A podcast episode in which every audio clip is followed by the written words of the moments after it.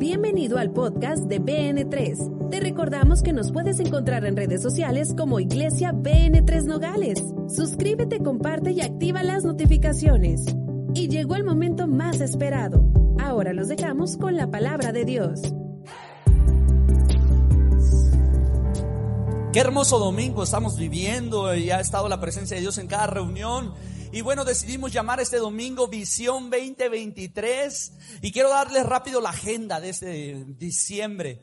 Ok, este domingo, ahora y el próximo vamos a estar hablando de Visión 2023. El 18 tenemos nuestro festival navideño. ¿Cuánto le pueden dar un fuerte aplauso al Señor? Necesitamos manos, staff, ayuda, así es que acérquese a los módulos de información y pida ahí, ponga su nombre, diga si algo se necesita, aquí está mi nombre, porque necesitamos cerrar con todo este festival navideño que viene. 25 de diciembre, diga conmigo Navidad, no va a haber reunión aquí. Ah, conmigo.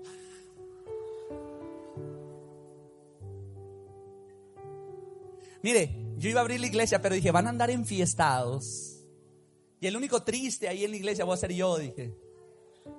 Entonces dije, yo también me voy de fiesta, dije. Pero vamos a tener una transmisión en vivo que usted se va a conectar y, desde su casa y va a juntar a su familia y va a ver esta transmisión, pero bueno, es la idea. Día primero no va a haber reunión en la mañana, pero en la tarde vamos a tener una media vigilia profética donde vamos a hacer decretos, Vamos a dar palabra, vamos a profetizar sobre este 2023. Además, vamos a estar haciendo una actividad muy especial que vamos a estar informando por los grupos y los grupos necesitan contactar rápido a la gente para pasarles la información porque hemos estado hablando de metas y queremos ese día traer nuestras metas delante de Dios, nuestros sueños y vamos a ponerlos y vamos a profetizar sobre todos esos sueños, tratos, pactos que vamos a hacer para este 2023. Y bueno, estamos muy contentos y hoy decidimos hablarte de visión. Por lo regular yo digo, vamos a hablar de visión en BN3. Véngase todo el discipulado, la gente al discipulado. Y los que no quieren conocer la visión de BN3 pues no vienen. Pero ahora dije, aquí lo vamos a agarrar a toditos juntitos. Y vamos a hablar de la visión de la casa. ¿Alguien le puede dar un fuerte aplauso al Señor? Y, y es un interés especial que tú conozcas el corazón de nuestra casa. Y el título de este día le hemos puesto por nombre, cuando Dios escribe tu nombre. Cuando Dios escribe tu nombre, y hay algo que necesitamos saber, y eso es que Dios pone sus ojos en los comprometidos con la visión de su corazón. Dios pone sus ojos y hay algo especial con la gente que se compromete con Dios. Cuando tú haces una recapitulación de milagros, de puertas abiertas, de señales del favor de Dios, tú siempre vas a descubrir que los primeros bendecidos son los servidores. Tú vas a descubrir que los primeros son aquellos que abrieron su grupo vida. Tú vas a ver que los primeros que reciben milagros son aquellos que siempre están comprometidos con la visión de Dios. Y quiero leer dos textos para darte un ejemplo de lo que vamos a estar hablando. Nehemías capítulo 3, verso 10. Solamente voy a leer ese.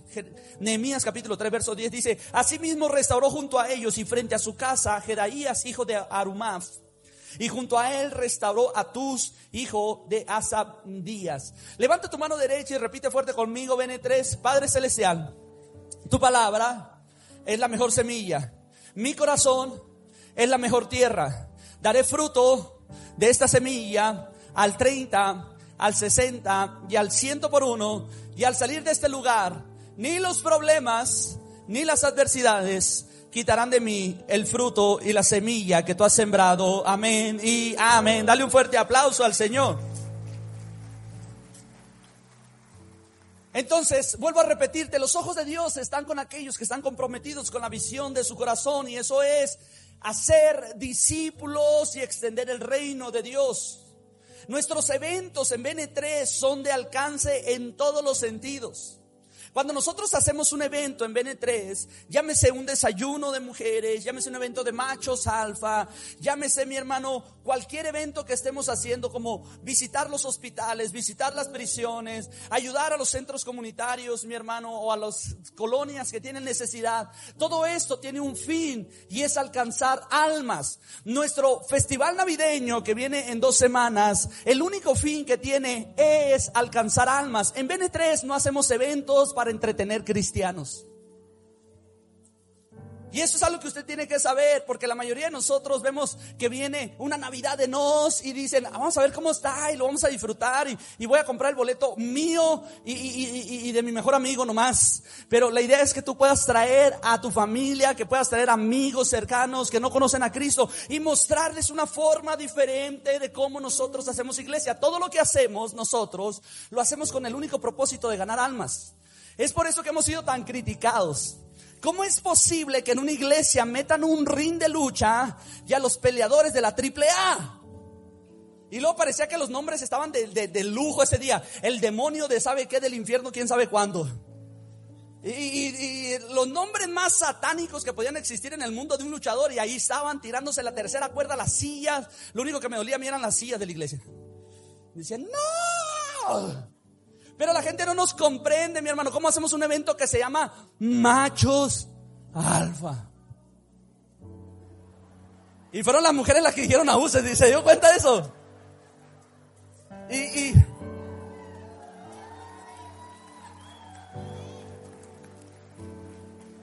y, quiero que notes algo muy especial. Como es la visión de la casa. Ayer vamos al, al, al centro reclusorio, al reclusorio de Nogales, al Cerezo, y llevamos la palabra de Dios. Se programó un congreso de un día para las familias de los internos, y hay ahí adentro, eh, hay ahí adentro iglesias, dentro de la cárcel. Y los pastores platicaban conmigo y me decían, pastor, te voy a decir algo, hay mucha gente que viene y nos trae comida, nos traen cobijas, nos traen ropa, nos traen tenis, nos traen tantas cosas. A veces nos ponen un grupo de alabanza por allá, pero nadie había venido a predicar de salvación y de alcanzar alcanzar almas. Gracias por esto. Mire todos los que se salvaron, cerca de 50 internos recibieron a Cristo.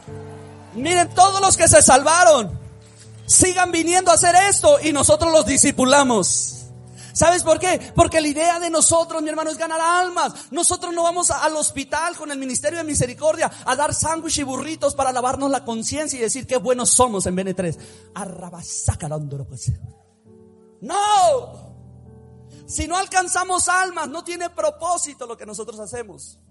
Si no podemos alcanzar almas, no podemos tener una visión y estar comprometidos con la visión de Jesús. Y la visión de Jesús es ganar almas y hacer discípulos para su causa. En el libro de Nehemías se registran 40 nombres de personas que edificaron sobre el muro.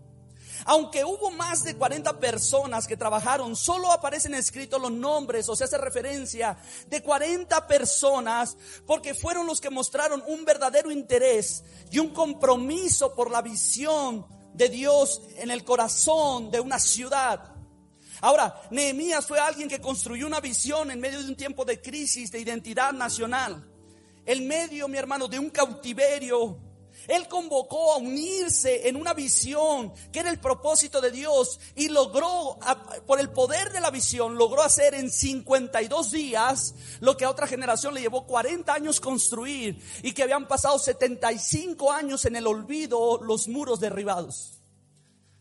Alguien construyó en 40 años, los destruyeron y la gente los olvidó 75 años. Y este hombre viene con una visión inspiradora del cielo, porque todo inició con una oración que él hizo. Señor, te ruego algo, concédeme favor y gracia y dame buen éxito.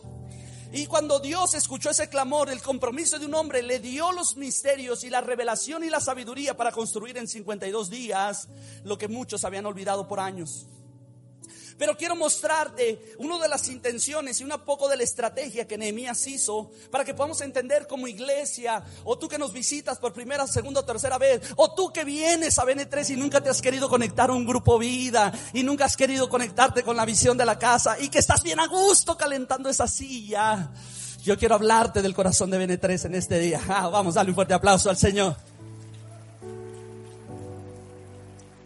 Hoy vengo a desafiar tu vida ya que conozcas qué es lo que hacemos. Nehemías capítulo 3, verso 10, el verso 23, el verso 28, el verso 29. Y te voy a pedir que me ayudes a leer lo que está remarcado.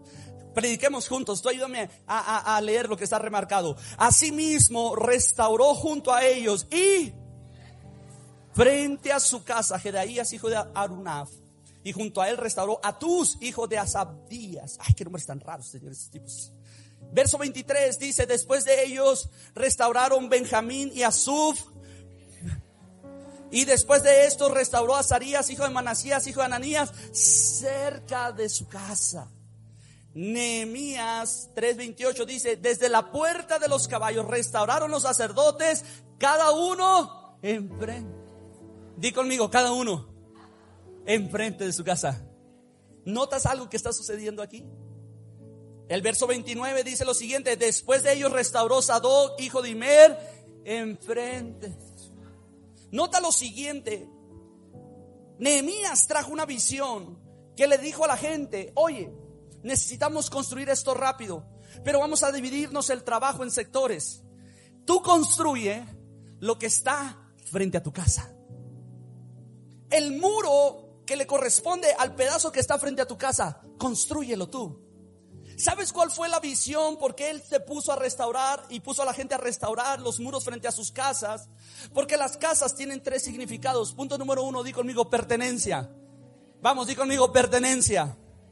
Es un lugar al que tú dices, este es mi lugar, esta es mi ubicación, este es mi ranchito, esta es mi colonia, esta es mi casita, aquí es donde yo descanso. Pero tú sabes que no puedes descansar en una casa que no tiene un buen cerco.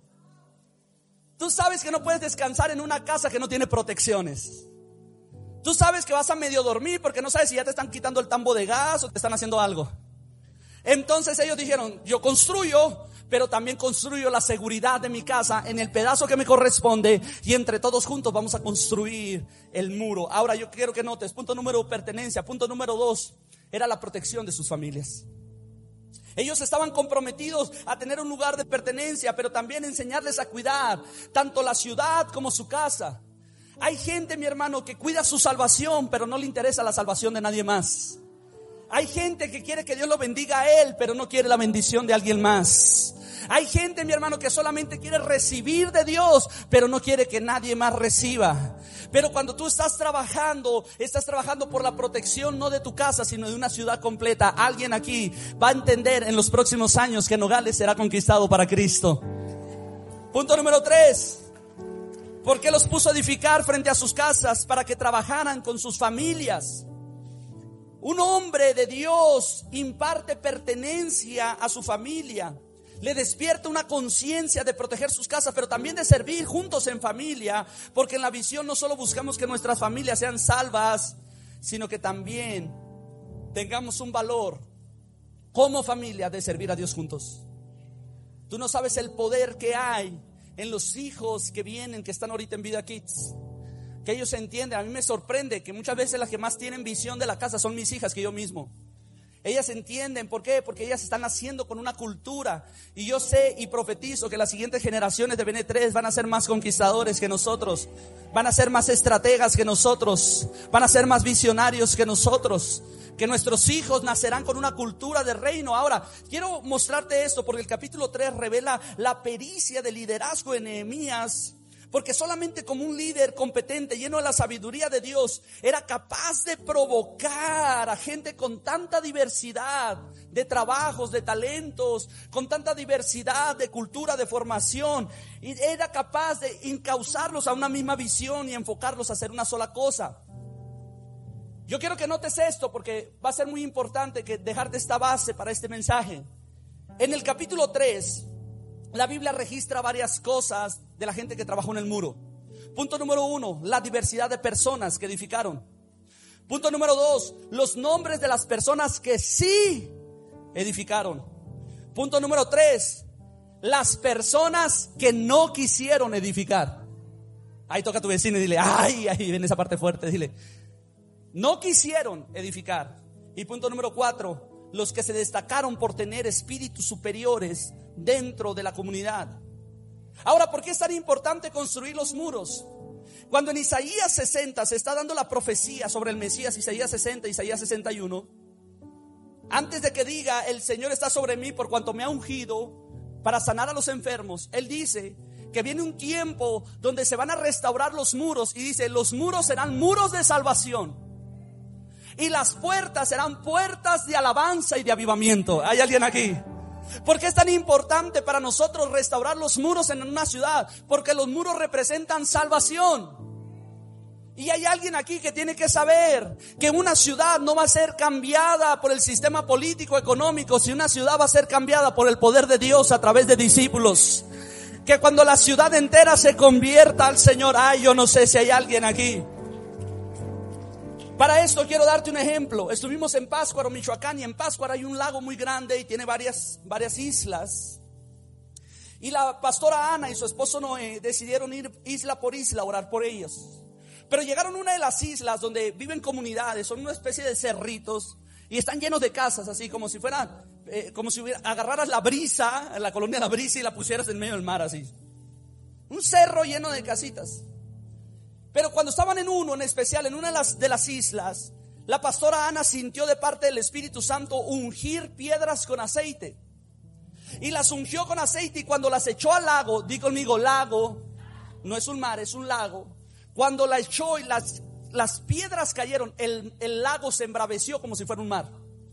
Y se empezó a querer voltear la lancha donde iban. Entonces tuvieron que amarrar tres lanchas en la que iban y estuvieron peleando contra la corriente. Y la comunidad de la isla se dio cuenta de lo que estaba pasando. Cuando se acentuaron las aguas, la gente los empezó a saludar y a gritarles, gracias por orar por nosotros.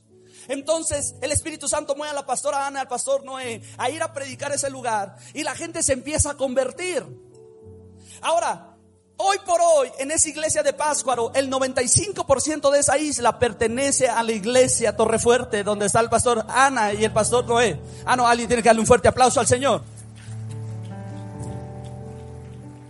Pero yo quiero que notes el testimonio, digo conmigo testimonio. El testimonio era que era una comunidad metida en la miseria. No había fuentes de empleo, no había fuentes de negocio. Pero cuando el poder de Dios llegó, sucedieron milagros. La gente empezó a recibir creatividad. Empezaron a poner lugares de producción, mi hermano, de, de, de negocios, de enseres, de artículos de la misma colonia, de la misma isla. Pero no solamente eso, Dios les dio la creatividad para abrir fuentes de negocio en turismo, para abrir pequeños hoteles. Y el milagro, di conmigo el milagro, que alrededor de la isla se empezaron a dar unos peces grandes, blancos, que solamente se dan en el territorio de la isla. Las demás islas tienen que venir a pagarles impuestos para poder pescar ahí. Y la comunidad entera pasó de la miseria a la abundancia por el poder de la palabra de Dios. Cuando se levantan muros de salvación y puertas de alabanza y de avivamiento, una comunidad es transformada. Y yo creo que Nogales va a ser transformado para Cristo. Alguien tiene que darle un fuerte aplauso al Señor. Ahora, Isaías dice, serán restaurados tus muros que representan salvación y tus puertas de alabanza. Mientras que el remanente, la gente, representamos a aquellos que fuimos consolidados y que somos discípulos. Nehemías, mi hermano, tuvo tanta pericia para dirigir una nación que sacó a los sacerdotes, aquellos que nomás se la pasaban haciendo sacrificios, incienso, adorando a Dios en el templo. Les dijo, señores, lo siento mucho, no es tiempo de adorar a Dios, no es tiempo solamente de estar en la alabanza, no es tiempo de presentar sacrificios, no es tiempo de derramar incienso delante de Dios, es tiempo de construir también el muro. En el 2023 todos vamos a predicar a Cristo en esta casa BN3 y todos vamos a restaurar los muros de salvación. Alguien tiene que darle un fuerte aplauso al Señor.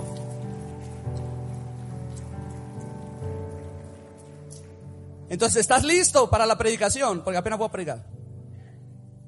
Te voy a mostrar algunas características de los que Dios escribió. ¿Por qué, el tema es cuando Dios escribe tu nombre? Porque el cielo tiene memoria de lo que hiciste por su causa. El cielo tiene memoria. Mira, dice la palabra del Señor. Eso que es muy importante. Cuando Salomón terminó de construir el templo, el atrio, el lugar santo y el lugar santísimo, y presentaron sacrificios delante de Dios, dice que Dios se le apareció, segunda de Crónicas, capítulo 7, y le dijo, Salomón, por cuanto te preocupaste por mi casa, Salomón, por cuanto te preocupaste por mi casa, todo lo que hagas en tu casa y en mi casa va a ser prosperado. Alguien tiene que saber que el cielo tiene memoria. Entonces por eso el título es cuando Dios escribe tu nombre. Cuando Dios escribe tu nombre. Imagínate el poder. Cierra tus ojos. Imagínate la mano de Dios escribiendo la gesta heroica de Nogales, los nuevos hechos de los apóstoles en Nogales, Sonora, año 2022. Y empieza a escribir y dice, estos son los héroes de la fe de Nogales, Sonora. Yo empiezo con mi nombre, tú ponle el tuyo. La mano de Dios escribiendo, Esteban Ramos. ¿Te imaginas eso? Gracie Ramos. ¿Alguien se imagina eso? Ponle tu nombre. La mano de Dios escribiendo tu nombre. Ahora, di conmigo, quedaron memorias. El capítulo 3 de Nehemías quedaron memorias de los que trabajaron por la obra de Dios. Y quiero mostrarte algunas características de los que trabajaron en la obra de Dios. Nehemías capítulo 3, verso 8 dice, ayúdame a leer lo que está remarcado, por favor. A su lado hizo reparaciones Uziel, hijo de Harnia, de los orfebres, y junto a él hizo reparaciones Ananías. Ay, no, eso parece clase de kinder. A ver, una, dos, tres. Uno de los perfumistas. Ellos restauraron a Jerusalén hasta la muralla ancha. Ojo con esto. Voy a empezar con esta característica de ese hombre, digo un perfumista. Un hombre de un trabajo delicado. Un hombre, mi hermano, que se la pasaba haciendo las esencias de los reyes. Yo no sé si sus perfumes se llamaban Dolce Gabbana, eh, se llamaban Christian Dior o, o no sé cómo se llama. Pero era un hombre delicado. Era un hombre, mi hermano, que no tenía la profesión de albañil. Era un hombre, mi hermano, que no sabía agarrar una pala, un pico que nunca había cargado una piedra, mi hermano. Era un hombre, di conmigo, delicado. ¿Sabes la vergüenza que es para un hombre delicado meterse a la construcción? Mira, yo te voy a decir algo, te voy a contar. Mi suegro es pescador. Los pescadores y los albañiles son rudos y duros. Entonces yo para conquistar el corazón de mi esposa hice una estrategia en mi mente. Punto número uno, conquisto a mi suegra. Chicos, esa nunca falla, conquisten a la suegra. No, la pastora Gracie no la enamoren. Pero bueno, conquista a la suegra. Y yo conquisté a mi suegra. Y lo dije, conquisto a mi suegro. Qué cosa tan más difícil, Dios de mi vida. ¿Por qué? Porque yo había nacido en una casa donde las heridas de mi mano más fuertes eran por las hojas de la Biblia que abría. Por la guitarrita que me enseñó a tocar mi papá. Entonces cuando mi suegro nota que una persona muy delicada va a ser el esposo de su esposa, de su hija, el, esposo de su hija, se molestó. Y sí me lo dijo así, te voy a hacer hombre, me dijo.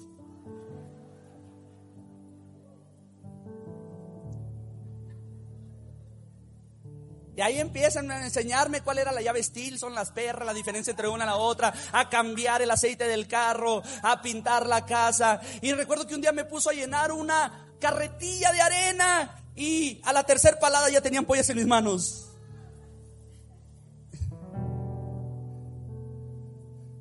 Imagínate, hermano, lo más pesado que había cargado en mi, Biblia, eh, en mi vida, yo era una Biblia Thompson así. Y un día que me llevó de pesca a sacar 200 kilos de camarón, me quería morir. Me daba el mimiski, hermano.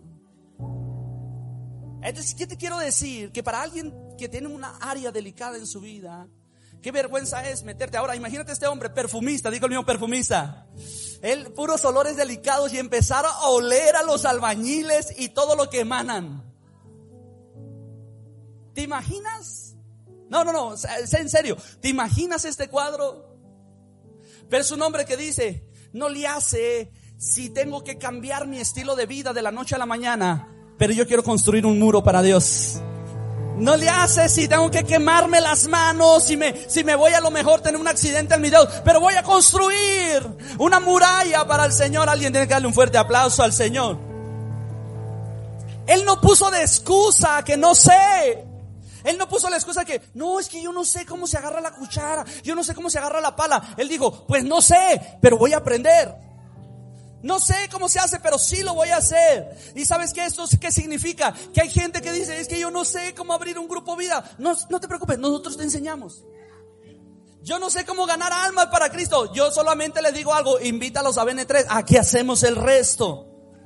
Solamente invierte en algo, no importa la situación. Nehemías 3:18 dice, no, perdón, 3:12, Nehemías 3:12 dice lo siguiente, junto a ellos restauró Salum, hijo de Alojes, gobernador de la mitad de la región de Jerusalén, él, él, nota lo siguiente, él con sus hijas. Él pudo haber puesto el pretexto de decir, oye, espérate, es que en mi casa son puras mujeres. Eh, y mis, mis, hijas las estoy preparando para que sean las esposas de los, de los funcionarios, de los gobernantes, de los príncipes. Mis hijas son muy delicadas, ellas las tengo ahí solamente cuidaditas y preparándose para lo que van a hacer un día. Pero él pudo haber puesto ese pretexto, pero ante todo pretexto, él mejor dijo, ¿saben qué? Sí, porque mi casa y yo vamos a servir al Señor. Oh, tú no sabes lo que es eso. Imagínate estas doncellas cargando piedras. Yo me imagino al papá diciendo, ¿sabes qué? Aunque, aunque sea una piedra, aunque sea un bloque, aunque sea un pedazo de cemento, pero carga algo y entre todos vamos a construir nuestra casa. Aquí es donde nacieron las Adelitas. Y, a mí me sorprende esto, porque las mujeres en BN3 son muy bravas. Digo amén. Las mujeres de BN3 dicen, ¿Qué onda? Cafecito de alcance. ¿Cuándo? Mañana. ¿A qué horas? A las 8 de la mañana. Pero es lunes, no le hacen. Nos lo aventamos sobres. ¿Cuántas llegan? 400. Y luego llega mi esposa dice, llegaron 500.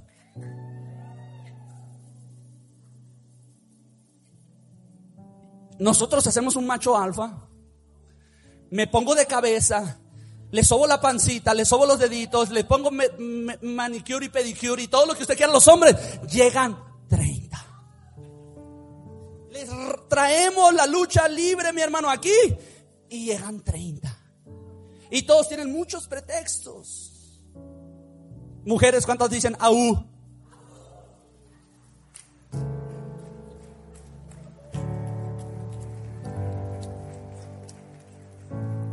Todavía ayer le estamos anunciando cuatro domingos, vamos a ir al cerezo, vamos a ir al cerezo, vamos a ir al cerezo, publicamos que vamos a ir al cerezo y lo, ¿por qué no me invitaron?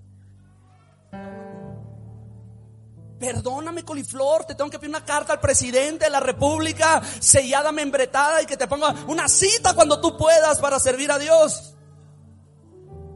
Y no faltó el que dijo que sí iba a ir y no llegó. Las mujeres construyendo un muro, toca a tu marido y dile, no te debería dar vergüenza, dile, vamos, vamos. Las mujeres construyen. Yo me imagino que todos acá bien machotes, acá con el. Así. Y luego pasaba una muchacha acá cargando dos piedras. Yo esto, esto es un llamado para los hombres de BN3 2023. Son las mujeres las que celebran, ¿ves? Este es un llamado para los hombres de BN3. Que 2023 se dejen de poner tantos paros y se pongan a edificar el muro que Dios tiene. Porque ayer dijimos, vamos a ir a la prisión a ser machos alfa. Vamos a volver a hacer ahí, mi hermano, otro congreso. Si es posible, les vamos a llevar un encuentro. Vamos a hacer encuentros aquí en la iglesia. Vamos a hacer reuniones aquí en la iglesia. Y lo que menos quiero es que usted diga, ay, es que me lastimé la uña.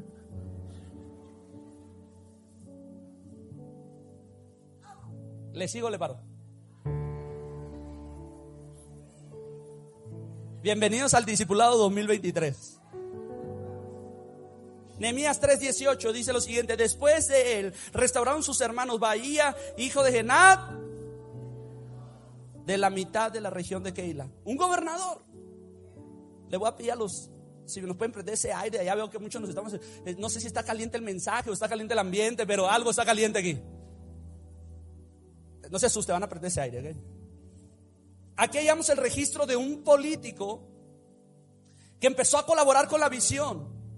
Un hombre, mi hermano, que entendió que él había sido llamado para gobernar, era, era el gobernante. Y entonces él empieza, mi hermano, a tener una, un entendimiento de que no llegó el momento de mandar, di conmigo de mandar, sino el momento de actuar. Ah, vamos, toca a tu vecino, dile, ay, ay, ay, dile, siento a Dios aquí. No llegó el momento de mandar. Es que yo te quiero decir algo. Hay mucha gente, mi hermano, que pudiera estar este hombre diciendo, ¿sabes qué? Pues yo también soy gobernador y yo también traigo una idea, Nehemías, de cómo vamos a hacer las cosas y tú no me vas a decir a mí. Pero este hombre dijo, no, no, no, ahorita lo que menos necesitamos es a otra persona dando órdenes. Ahorita lo que necesitamos es a otra persona edificando el muro, poniéndonos a trabajar, avanzando en el reino. Hay alguien que le puede dar un fuerte aplauso al Señor. Ahora, ¿por qué te digo eso? Porque hay mucha gente que quiere liderazgo dentro de la iglesia nomás para mandar. Hay gente que dice, yo quiero también ser líder nomás para andar tronando el dedo. Y se nos olvida, mi hermano, que la Biblia dice que el que quiera ser grande tiene que servir a los demás. Ay, toca a tu vecino y dile, es hora de que los gobernadores, dile, dile, es hora de que los gobernadores trabajen por el reino. Porque hay mucha gente que me dice, pastor, quiero crecer dentro de BN3. Pues abre tu grupo vida.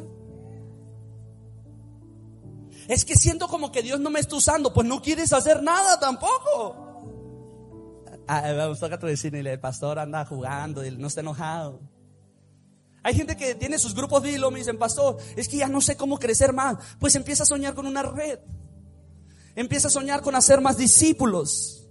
Empieza a dejar de pensar en pequeño cuando Dios está pensando de ti en grande. Deja a un lado tus títulos y dile, Señor, voy a servir. William Wallace, el libertador de Escocia, él habló con uno de sus mejores amigos que tenía el título de Lord y le dice, por favor, únete a mi causa de liberar Escocia. Con el poder que tú tienes y la influencia, vamos a liberar Escocia. Y su amigo le dijo, es que yo tengo títulos de nobleza. Yo no puedo participar en una revolución. Y William Wallace le dijo, los hombres no siguen títulos. Guía a los hombres a la libertad y ellos te van a seguir. Los hombres no siguen títulos, los hombres siguen la voz de libertad. Alguien tiene que darle un fuerte aplauso al Señor.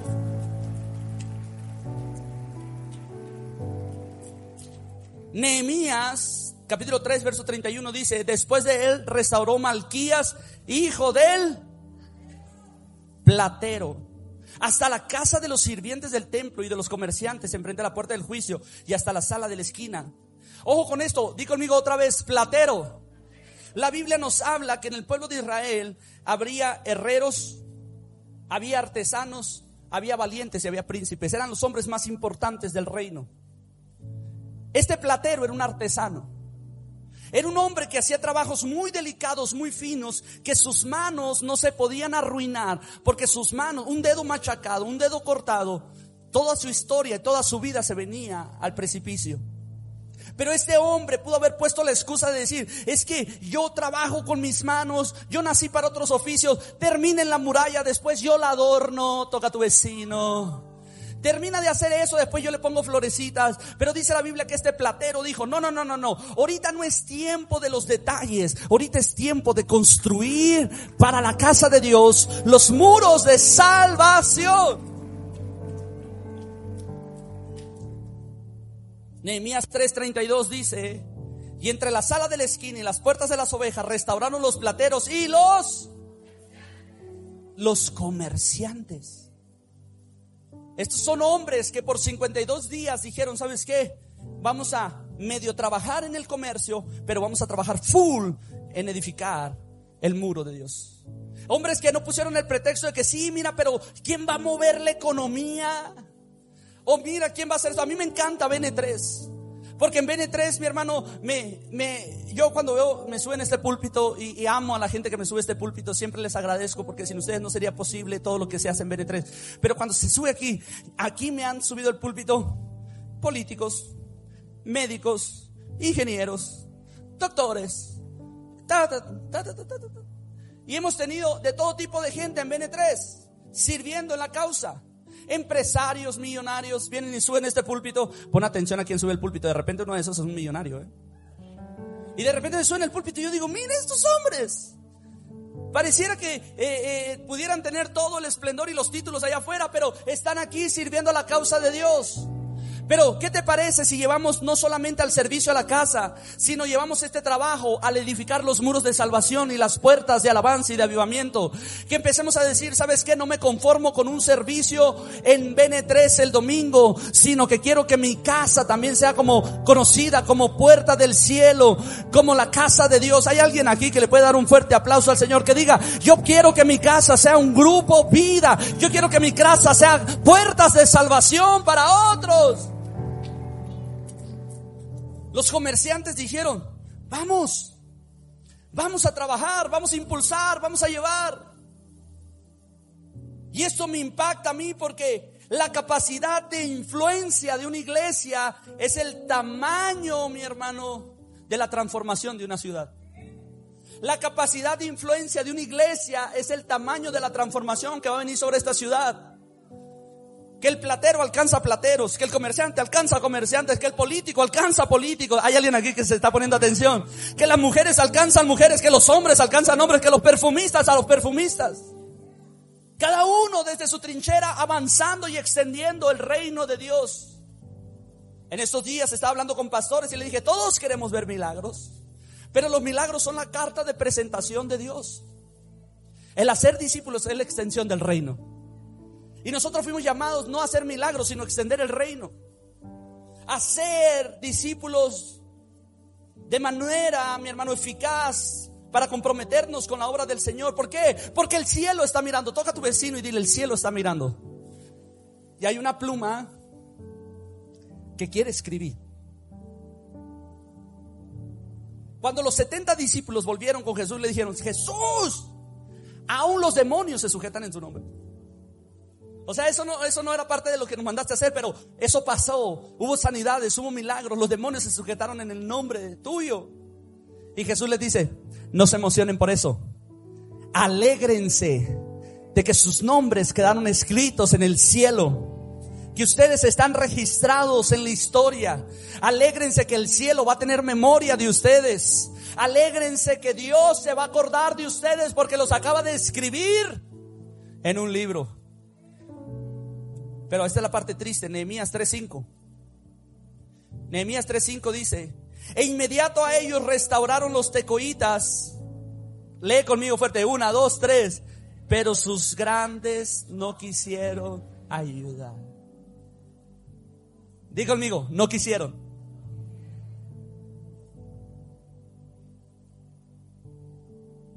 Se halló yo como abrí mi casa, ¿usted sabe la clase de gente que puede entrar en mi casa?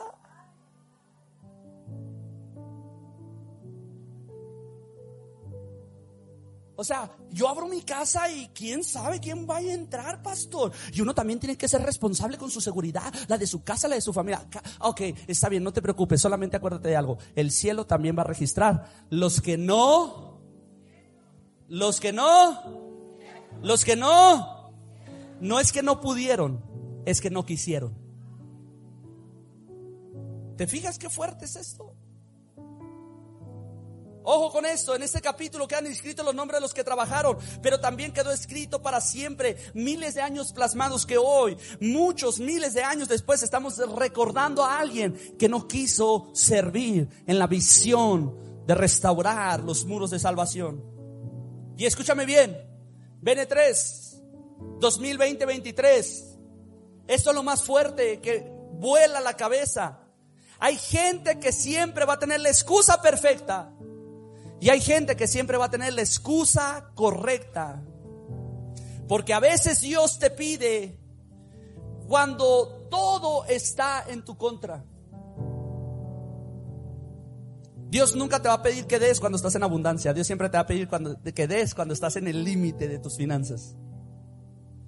Dios nunca te va a pedir que abras tu casa cuando tengas tu casa en la Kennedy y 20 sirvientes para atender tu grupo vida. Dios te va a pedir cuando tu casa esté pequeña, esté en una circunstancia que tú digas, no, aquí no puede haber un grupo. El Señor dice, verás, ábrelo y yo me encargo del resto mañana. yo no sé. Dios nunca te va a pedir, mi hermano, que ores cuando todo está bien. Dios te va a pedir que ores cuando las cosas están mal. Dios nunca te pide las cosas cuando, porque a Dios no le puede dar las obras, a Dios le tienes que dar todo. No, pastor, es que cuando los niños crezcan. Te tengo una noticia, nunca paran de crecer. Yo pensaba, yo decía, uy, cuando las niñas llegan en portabebé, dije, no las aventamos ahorita, ahorita servimos al Señor. Un día van a crecer y va a ser más fácil. no es tan fácil. Dice mi esposa, no sé si da más problemas de chiquitas o de grandes, dice, pero los hijos siempre son hijos. Hijos de Dios. Y tengo unas maravillosas hijas que aman la visión y todo. Pero las situaciones siempre va a haber. Cuando una no tiene una cosa que hacer, la otra tiene otra cosa que hacer, la otra tiene que... Y ahí estás que te partes en mil pedazos. Y cuando si tú le estás poniendo la excusa de que cuando tus hijos crezcan, ahí te vas a quedar, mi hermano. Un día te vas a convertir en un Simeón de 100 años viendo la gloria de Dios pasar, nomás diciendo, ahora sí me puedo morir porque Dios ya levantó a otro, porque yo no tomé mi posición. Ah, toca a tu vecino, toca a tu vecino. Ay, pastor, ya que nazcan los niños. En el cielo no hay, si no es ahora, será mañana. No hay eso. En el cielo o es ahora o no es nunca. ¿Cuántos quieren bendición para sus casas? Únete a la visión de Dios. El cielo está poniendo sus ojos en aquellos comprometidos con la visión. Empiezate a preparar, no dejes que pase más el tiempo. Porque nosotros siempre podemos tener la excusa perfecta, pero yo quiero que sepas algo. El Señor va a llegar a pedirte lo que desea de ti, no lo que tú le quieras dar. Te lo vuelvo a decir, el Señor va a pedirte todo aquello que desea de ti, no lo que tú le quieras dar. A mí me encanta el grupo de alabanza y lo voy a poner de ejemplo. Porque el grupo de alabanza tiene como siete mil músicos aquí. Y ellos tienen la oportunidad de escoger y yo no quiero, yo tampoco, yo tampoco. Y siempre sale alguien que va a cubrir el puesto aquí. Y si no hay, pues hay secuencias y la secuencia cubre, hombre, no necesitamos a nadie. Yo le digo, si no se puede, canten con YouTube, no pasa nada. Pero en el cielo no es así. En el cielo tú dices que no y el Señor dijo, no, ok, no. 4 de diciembre del 2022, fulano de tal dijo que no quería, no es que no podía, no quería. Toca tu vecino. Ah, en, en el cielo no es así. En el cielo están viendo tú no, oye, ¿qué onda? Te veo con liderazgo. Eh, eh, ¿sabes, ¿Sabes por qué la gente sabe BN3? Porque le digo, te veo con liderazgo, el pastor me quiere para algo. Y dejan de venir los domingos, y dejan de servir en la iglesia, y de repente me dicen que no tienen tiempo, y lo veo en todos los viajes del mundo que pudieran existir. Aparecen en Qatar de repente. What? Aparecen por todos lados y lo ves en las historias. Y para Dios no tienen tiempo, pero para todo lo demás sí tienen tiempo. Conmigo no hay problema. Ahí hay un Dios que está viendo. No te quiero condenar. Pero mira, Dios no te va a pedir lo que tú quieras dar. Dios te va a pedir lo que Él quiere de ti. Dios no te va a poner a pelear con un Goliat si no sabe que lo puedes derrotar. Dios es un buen y excelente entrenador de box. ¿Te puedo poner este ejemplo? Los entrenadores de box, los buenos, los que no se venden, hacen esto, traen un pupilo y el pupilo dice, ya, ya, ya, súbame con el canelo, ya quiero pelearme con el canelo. Y el, y el, buen entrenador dice, no, no, espérate, no estás listo, vamos a foguearte. Te subimos con este, luego te subimos con este, y luego te subimos con aquel, y luego te pasamos a aquel. ¿Sabes qué está haciendo el entrenador? Te está llevando de gloria en gloria y de victoria en victoria. Te estoy llevando paso a pasito, suave, suavecito. Aquí puedes, cuando te dice, estás listo para el campeonato, no es que estás listo para pelearlo, estás listo para ganarlo. Sí, sí me explico. No dice, estás listo para pelear, dice, estás listo para ganar. Entonces, cuando Dios te enfrenta contra Goliat y enfrenta a un David, no le está diciendo, aquí está listo a ver cómo te va, mi hijo. No, le está diciendo, si te puse aquí, es porque su cabeza la vas a traer en tus manos. Si te puse aquí, es porque eres más que vencedor. Si te puse aquí, es porque todo lo puedes en Cristo que te fortalece. Dios te va a pedir lo que espera de ti, no lo que tú le quieras dar. Dios sabe, mi hermano, que podemos tener la excusa perfecta y la excusa correcta. Si hay alguien en Nogales que no pudiera servir a Dios por las excusas, es el pastor Esteban. La iglesia que fundó mi padre nos echaron a la calle. Sin salario. Mi familia vivió lo que es morirse de hambre por falta de empleo vivir escasez por falta de empleo, porque no le dieron ni indemnización ni nada. En la calle totalmente. Y no solamente eso, lo difamaron y dijeron tantas cosas de nosotros que el diablo era un ser angelical al lado de nosotros. Y yo pudiera decir, no, es que la religión falla, es que los pastores fallan, es que la iglesia, es que la gente, es que tú no conoces, es que esto, aquello. Yo pudiera decir eso. Pero cuando a mí el Señor me dijo, ¿qué onda? ¿Le entras? Hubo algo dentro de mí que se encendió y dije, le entramos con todo. Ah, pero ya sabes cómo la gente, Esteban. Sí, ya sé. Pero Dios nos va a dar la sabiduría para salir adelante. Vamos a crear algo diferente a lo que la religión hizo. Ya no va a ser igual. Y sabes que yo podía tener esa excusa. Oye, anoche metieron a mi papá a quirófano a las 7 de la noche. Salió a las 11.40 de la noche y me hablan los enfermeros y me mandan mensaje. Le doy gracias a Dios por la vida Nayansi que le tocó estar ahí y pudo atender a mi papá, pero me dice, su papá está sufriendo, pastor. Se la está viendo malas. Y me levanto en la mañana con esa noticia y desmoralizado. Yo dije, yo pensé que con lo de ayer ya quedaba este asunto. ¿Y tú crees? Tengo la excusa perfecta para ya no orar por los enfermos. Tengo la excusa perfecta para decir, Dios no cumple su promesa. Tengo la excusa perfecta para decir, ya no voy a ir a BN3. Pero ¿por qué sigo aquí con todo este amor, con toda esta pasión? Porque yo sé en quién he creído y yo sé que aunque pueda tener la excusa perfecta y la excusa correcta, el cielo está mirando cuál va a ser mi decisión final. Si Él es el número uno o mis excusas son el número uno. Si la salud de mi padre es mi excusa o si la acción que voy a tomar ahora refleja la sanidad de mi padre mañana. Yo no sé, hay alguien aquí que tiene que darle un fuerte aplauso al Señor. Excusas y pretextos siempre va a haber. La decisión es quién es mi rey y a quién sirvo yo. Oh, vamos a darle un fuerte aplauso al Señor. Le voy a pedir a los músicos que vayan pasando. Joel capítulo 2, verso del 15 al 16. Dice, tocad trompeta en Sion, proclamad ayuno, convocad asamblea, reunid al pueblo, santificad la reunión, junten a los ancianos, congreguen a los niños y a los que maman, salgan de su cámara el novio y de su tálamo la novia. Fíjate lo que está haciendo aquí. Dios está haciendo una convocatoria y está diciendo todos, di conmigo todos, recién casados, niños que maman, niños pequeños, todos salgan aquí. Estamos convocando un ayuno y van a ayunar hasta los gatos y los perros. ¿Han notado eso en la Biblia que eso hacían? Dice que a todo mundo ayunaba. Hasta los animales los ponían a ayunar. Porque cuando Dios hace una convocatoria, Él está diciendo, quiero que me pongas en primer lugar a mí. Quiero que yo sea tu primera razón. Porque yo voy a traer no solamente una recompensa, sino una visitación permanente sobre tu vida. Yo quiero que si yo hago una convocatoria, está diciendo el Señor, todos se unan a esta causa.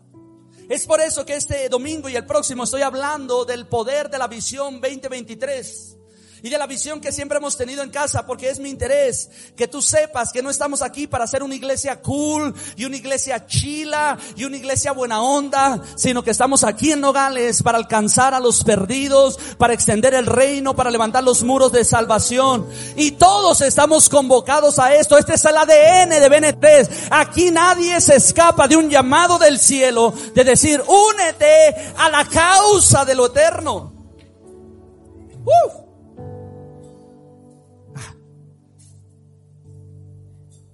Nos presentan en, comunidad de Dios a nivel nacional y dicen, los pastores más cool de la visión en México, Esteban y Gracie Ramos.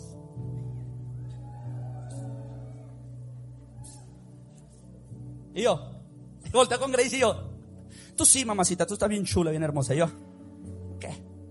Y llegó un pastor de San Luis Potosí corriendo y me dice, yo quiero conocer a los pastores más cool, ustedes son influencers. Y yo, yo pago para que la gente me siga, yo no sigo. Influencer nada. digo, así nos presentan, así nos conocen. Pero soy un pastor, mi hermano, que a pesar de que hay gente dentro de la ciudad que dice que tenemos la iglesia más grande de Nogales, otros dicen que somos la número dos de Nogales, a mí eso no me importa, lo voy a creer cuando tengamos nuestro edificio de cinco mil personas. Ahí sí lo voy a creer. Yo no dejo de predicar en las calles. No dejo de alcanzar a los perdidos. Todos los días estoy predicándole a alguien de Jesucristo. Siempre estoy extendiendo el reino de salvación. A mí no me importa. Fui a visitar a mi papá el viernes y cuando llego a la visita de las 11, me dice el doctor, ups, le, acabo de poner anestesia, se va a dormir ahorita. Lo, tuvimos que sedar. Y mi papá está platicando conmigo. Y yo, amigo, ¿cómo anda? Y le acomodé su, su, su cobija como almohada. Y estoy ahí parado y, mi mamá se quedó en serio y dice, siempre duermen cuando vengo, dice. Y lo me dice, ¿tienes algo que hacer? Pues traigo una lista de oración aquí de gente en el hospital. Le dije, ¿me da chance de ir a una vuelta? ¿Patrullaje ahorita? Sí, te quedas. Si necesitas algo, me hablas. Sale. Sole, pues. Cuídame, pa. Apá, te amo. Sale, con permiso. Y bajo al piso y lo, ando buscando fulano de tal. Y ando buscando mangano. Y de repente la gente dice, oye, usted es el pastor que ora por los enfermos. Sí, aquí estamos. Pásale para acá. Y pásale para allá. Y véngase para acá. Y suba al piso. Y baje para eso. Y ahí estoy predicando y orando y, y pidiendo sanidad por los enfermos. Y salgo bien cansado. Estoy afuera acá. Tomando una coquita allá afuera. Y mi mamá, ¿todo bien? ¿Terminaste? Sí. Tu papá dormido. Es todo. Aquí seguimos. Y al día siguiente, mi hermano, vámonos a la cárcel. A predicarle a la gente, alcanzar a los perdidos. ¿Sabes por qué? Porque a pesar del estatus que la gente crea que tenemos, yo sé que aunque sea gobernador, sea perfumista, sea platero, sea comerciante, sea lo que sea, mi labor es construir los muros de salvación. Alguien le puede dar un fuerte aplauso al Señor.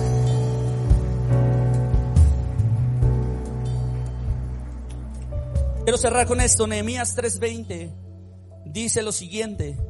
Después de él se enfervorizó a restaurar Baruch, hijo de Sabaí, la otra medida.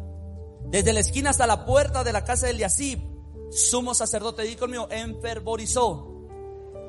Otra de las historias dice, le nació un fervor dentro de él.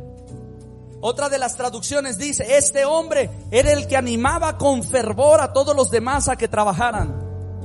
¿Sabes qué? Está diciendo Nehemías, acabamos de registrar la diversidad de gente. Acabamos de, de registrar los que sí quisieron construir. Acabamos de registrar a los que no quisieron construir. Pero acabamos de registrar a otro que solamente fue uno, Baruch alguien con un espíritu superior, alguien que todas las mañanas sabía cuál era su condición. Acabamos de salir de la esclavitud, estamos pobres, estamos en la ruina, eh, tenemos enemigos encima, hay amenazas constantes de que nos van a volver a conquistar, pero hay algo que yo sé, todo lo puedo en Cristo que me fortalece. Y si Dios está conmigo, ah, ¿quién puede estar contra mí?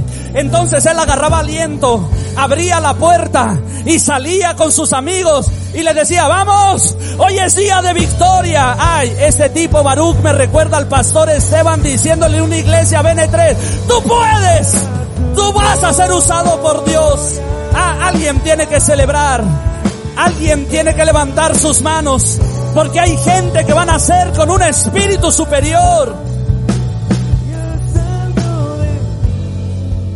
¿Sabes qué sucede con la gente de espíritu superior? No los tienes que andar arriando.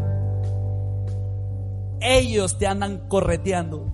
Yo tengo dos tipos en esta iglesia que cada que hablo con ellos me da miedo. Siempre me ponen la fe arriba. Y yo los veo a ellos y les digo, yo creía que era un hombre de fe. Pero ustedes me dan miedo. Y hubo uno de ellos que me profetizó y me dijo, Pastor, ahorita estamos hablando de decenas de miles de pesos. Vamos a empezar a hablar de cientos de miles de pesos. Y prepare su vocabulario porque vienen términos de millones de pesos. Y prepárese porque luego vamos a hablar de millones de dólares. Y yo decía, ¿de qué me está hablando este? Y cuando empezaron a llegar los proyectos y empezó a crecer BN3 y de repente antes hacer un pago de esta casa de 90 mil pesos nos dolía el corazón, pero empezó a incrementarse y lo que Dios empezó a hacer fue aumentar. Esos son los Baruch, los que te están empujando, aquellos que no necesitas estarle echando ánimo, son los que vienen corriendo y te dicen, vamos pastor, usted puede, vamos, lo vamos a hacer, lo vamos a conquistar. Oye, pero no hay recursos, yo busco los recursos, no se preocupe. Es gente que dice, yo voy a hacer esta misión, voy a hacer esta obra y usted no se preocupe. Los Baruch son los que animan, son aquellos que tienen un espíritu superior, que saben que todo el que confía en Dios no terminará avergonzado, que saben que si Dios está contigo, todo es posible. Alguien tiene que darle un fuerte aplauso al Señor. Vamos, empieza a adorar el nombre de Dios. Empieza a adorar su nombre. Porque han sido siete años de grandeza, pero vienen siete años de conquista. Di de tu corazón y no miré de aquí.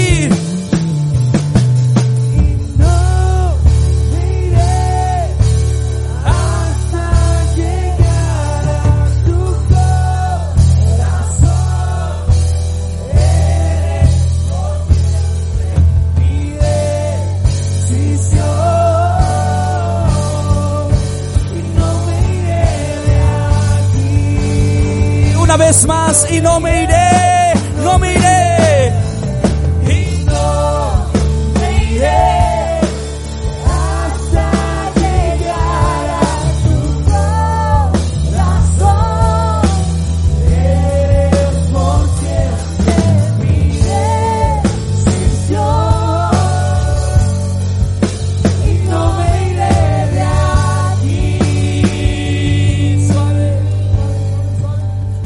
Santo de Dios, en esta noche, en esta tarde, yo declaro que tu Espíritu Santo entre en nuestro corazón y que empiezas, Padre Dios, a levantar un espíritu ferviente, a que empiezas a venir sobre nuestra vida, Padre Dios, a traer tu gloria, tu Santo Espíritu. En este momento, Espíritu Santo de Dios, aviva el fuego en los corazones. En ese momento, Espíritu Santo, quita toda venda, que la visión se expanda, que las señales, los milagros, los prodigios, que podamos ver a Dios en medio de nuestro hogar, de nuestra casa. Yo declaro bendición sobre todos aquellos que obedecen tu ordenanza, sobre todos aquellos que abrazarán la visión. Declaro que sus hijos heredarán las puertas de sus enemigos. Declaro que serán llamados restauradores de pórticos, enderezadores de veredas. Declaro que tus ojos voltearán a sus hogares. Traerás bendición, traerás multiplicación, traerás cielos abiertos, que tu gloria será vista. Y en este momento yo declaro, Padre Dios, que cosas que ojo no vio, cosas que oído no oyó y cosas que no subieron al corazón de los hombres, son aquellas que tú tienes preparadas para aquellos que te aman. En este momento, Espíritu Santo, deposita fuego, visión, pasión, avivamiento en el corazón de esta casa BN3. Y declaramos que el 2023 será año de provisión, año de bendición, año, Padre Dios, donde miraremos a Dios caminando con nosotros. Que aquello que otros abandonaron, aquello que otros olvidaron, aquello que otros dejaron rezagado por años, esta casa va a restaurar una ciudad para ti. Lo declaramos en el poderoso nombre de Jesús. Amén y amén. Dale un fuerte aplauso al Señor.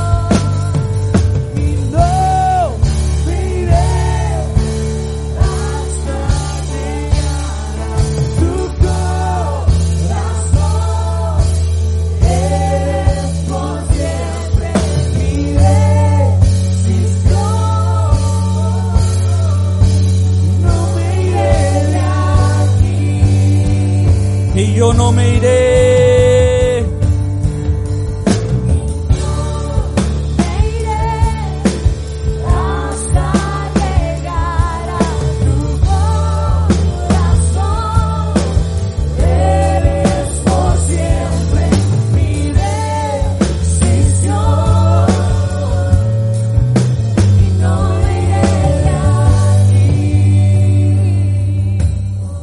Levanta tus manos, BN3.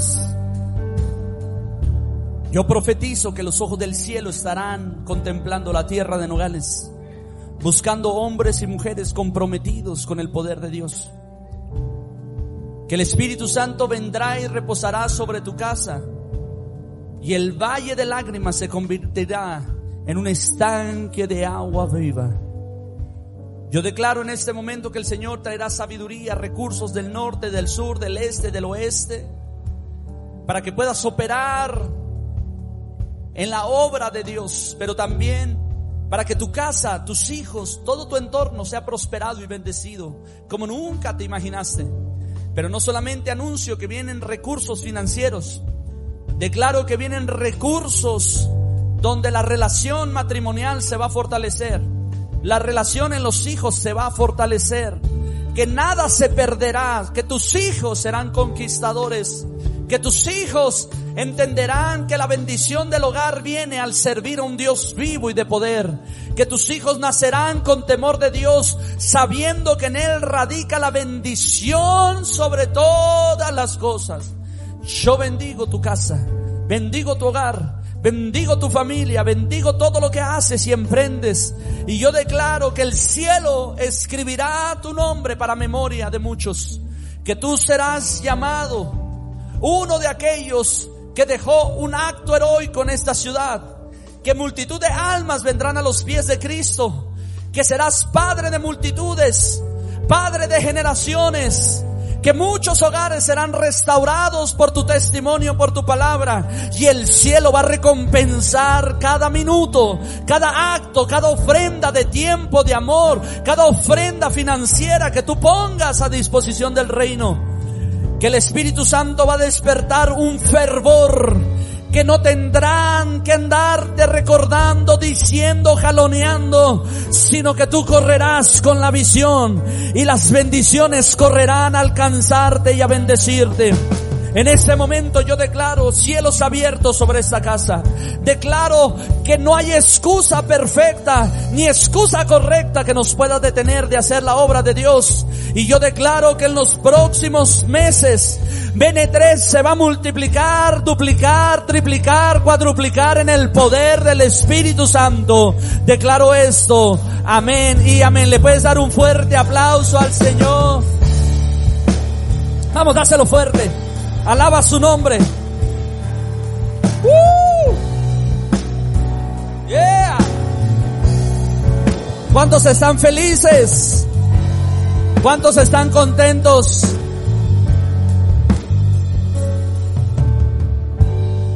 Yo puedo sentir la mano de Dios sobre BN3. Yo quiero decirte algo. Ni un festival navideño ha quedado sin fruto. Haz tu esfuerzo para que este festival almas conozcan a Cristo. No compres el boleto tuyo y de tu familia. No. Cómprale un boleto a ese amigo, a ese cuñado, a ese familiar, a ese primo, a esa familia y haz un esfuerzo. No solamente le compres el boleto, tráetelo a este lugar. Tráelo aquí. Haz tu esfuerzo, dice la Biblia, fórzalos a entrar. El Señor va a recompensar cada detalle que hagas por Él. ¿Tú crees que un alma en el cielo no vale 100 pesos? Oye, si el mismo Dios pagó la sangre de su Hijo Jesucristo, algo que no tiene precio, por ti, por mí, ¿qué no podamos hacer para alguien más? Pero quiero decir esto, no solamente te quedes con esta inspiración para los próximos 15 días. Vamos a entrar este 2023 con todo Vamos a recoger lo que se quedó en el camino. Vamos a levantar migajas y vamos a levantar manojos hasta que Dios nos dé esta tierra. Porque el 2023 vamos a entrar recuperando todo lo que Satanás nos quiso quitar. Y yo te anuncio algo, BN3. Los hijos van a volver a casa. Hay hijos que están ardiendo en su corazón un deseo de volver a comer el pan de esta casa y van a regresar, abrázalos, ámalos, disipúlalos, porque algo grande va a suceder. Y yo te voy a decir algo, nosotros nos vamos a encargar que ninguna de las promesas de Dios quede por tierra y la bendición del cielo va a fluir en abundancia. ¿Alguien puede darle un fuerte aplauso al Señor? Nos vemos el próximo domingo. No te vayas sin tu boleto. Agradezco a todos por sus oraciones, por su apoyo, su ayuda. Aquellos que han estado ayudándome en la situación de mi papá, muchas gracias. No nos detenemos, vamos a seguir conquistando. Que el amor de Dios, la gracia del Señor Jesucristo y la comunión del Espíritu Santo esté con ustedes. Dios los bendiga. Deseamos que esta palabra haya sido de bendición y oramos para que dé fruto en tu vida. Comparte este podcast con tus amigos y familiares. Recuerda que puedes encontrarnos en redes sociales como Iglesia BN3 Nogales.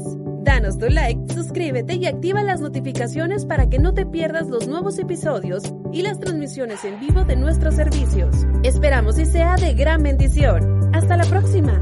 BN3 tu casa, tu iglesia, el lugar de su presencia.